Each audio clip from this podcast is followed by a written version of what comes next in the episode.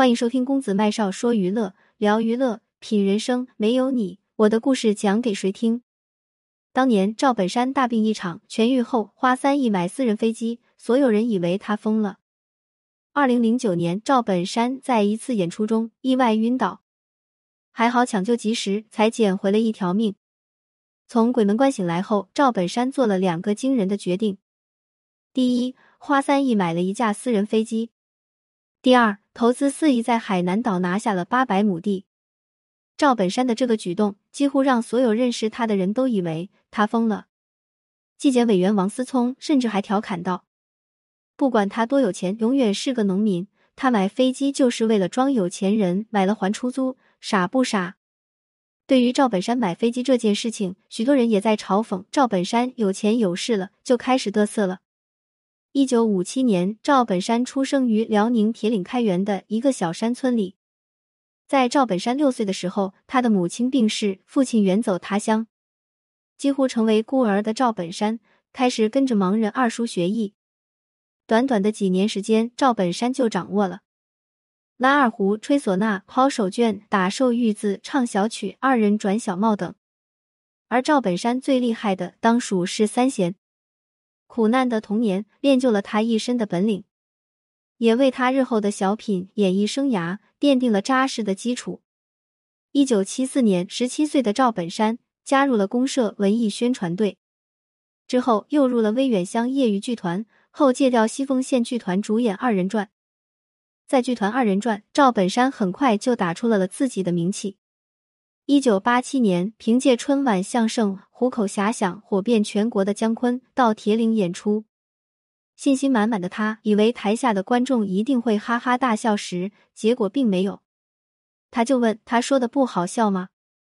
台下的观众直接来一句：“跟俺们铁岭的赵本山差老远了。”观众的这句话直接勾起了姜昆的好奇心，于是他特意跑到东北去看了赵本山的表演。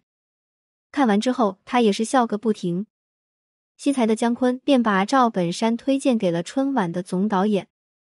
从这点上来说，姜昆可以算是赵本山的伯乐。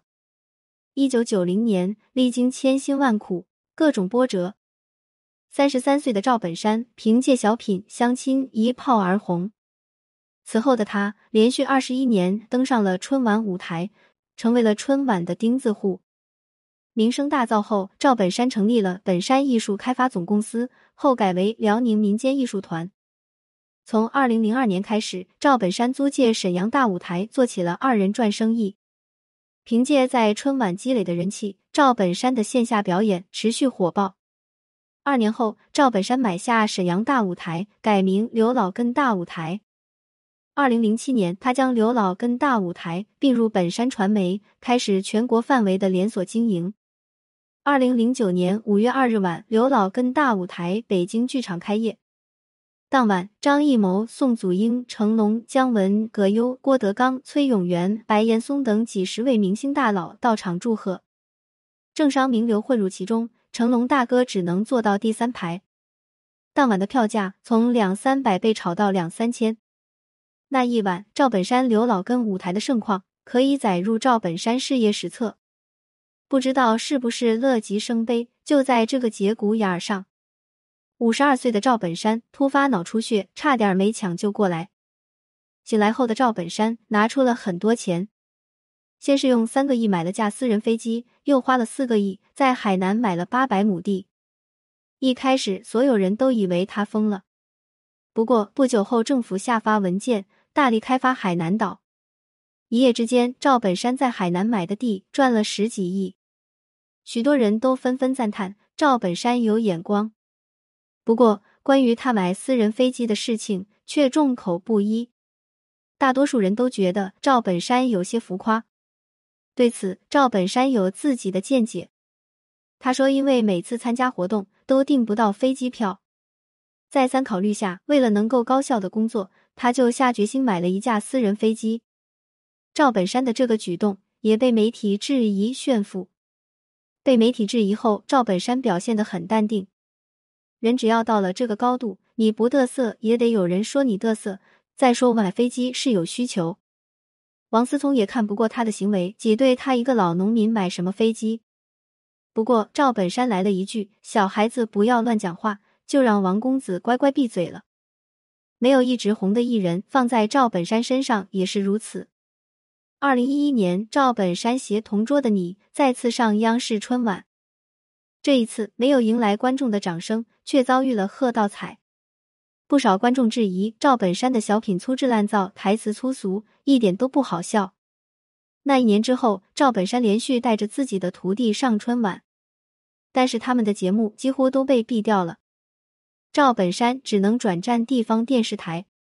连续遭遇春晚的冷遇拒绝后，赵本山公开宣布退出央视春晚。祸不单行的是，赵本山的徒弟们也一个个出事了。刘晓光被曝。与女粉丝 YP 大尺度语音聊天内容震惊网友，紧接着是胖丫在网上卖假减肥药，锒铛入狱。赵本山的帝国大厦摇摇欲坠，曾经通告满天飞的赵本山开始被边缘化。当初为了参加各种活动而买的三亿飞机也开始闲置了。据悉，这辆飞机的维护成本也不少，每年可能要五百万。燃油费每小时要一点五万，眼看着一直闲置，还不停的烧钱，赵本山只能忍痛把飞机租了出去。曾经如日中天的赵家班早已日落西山，赵本山也很少出现在公众视野。二零二一年十二月，辽宁民间艺术团有限公司发生工商变更，赵本山退出法定代表人、董事长兼总经理。曾经的赵家班依靠着赵本山这个大招牌风风火火过，现今的赵本山已经过气了，赵家班也陷入了困境。或许去赵本山化才是新的开始。作者：默默编辑：麦子。点击公子麦少视频号，记得点赞啊！